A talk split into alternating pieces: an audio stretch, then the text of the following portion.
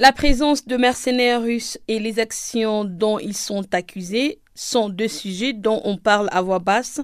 en privé et dans l'anonymat, mais cela n'est plus le cas sur le territoire centrafricain. Le 31 mars dernier, pour la première fois, un groupe d'experts indépendants vient pourtant briser cette omerta. Dans un communiqué, le groupe de travail de l'Organisation des Nations Unies sur l'utilisation des mercenaires rattaché au Haut Commissariat aux droits de l'homme des Nations Unies de Genève dénonce les recours accrus à des sociétés de sécurité privées par les autorités de Bangui. Ces documents alertent sur une longue liste d'exactions qui leur sont imputables, exécutions sommaires massives, détentions arbitraires, tortures pendant les interrogatoires, disparition forcée des populations civiles, ciblage indiscriminé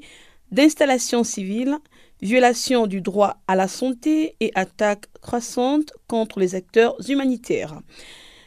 On écoute à ces propos la réaction du porte-parole du gouvernement, Maxime Kazagui. Tout d'abord, euh,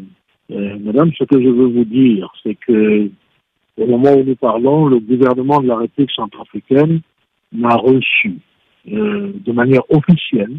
aucun rapport donc qui serait une base crédible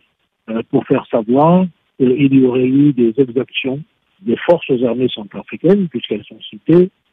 et de nos alliés contre nos propres populations. En ce jour, les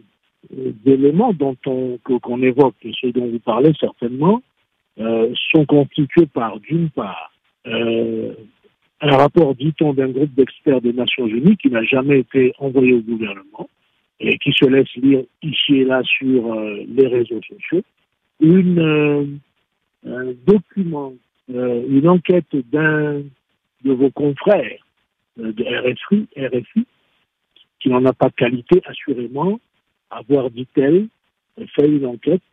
euh, cette radio, sur des exactions. Et enfin, un document remis par la MINUSCA au président de la République qui n'a ni d'initiateur ni de signataire et qui est simplement titré liste d'exactions commises, sans que l'on sache par qui cette liste a été faite, à quel endroit et de quelle manière et sur quelle technique. Et nous réfutons cette méthode moi-même, le porte-parole du gouvernement, ai parlé de cette question en réagissant au fameux euh, euh, euh, rapport du groupe des experts des Nations Unies. Et je l'ai fait sur plusieurs médias nationaux et internationaux. Et je disais déjà à cette époque, et non pas seulement maintenant comme vous le prétendez,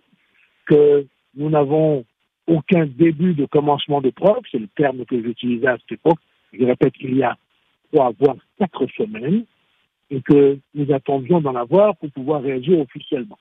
Donc, euh, notez cela. Nous avons, depuis déjà plus de trois à quatre semaines, au moment où le premier des rapports était sorti, nous l'avions fait. Et comme je vous l'ai dit, nous sommes un gouvernement responsable. Nous attendons non pas de lire au passage et au hasard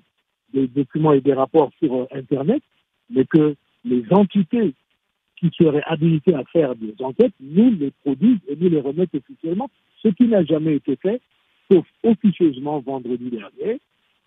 raison pour laquelle nous sommes, non pas que nous avons réagi tardivement, mais nous sommes revenus sur la question euh, pour l'évoquer.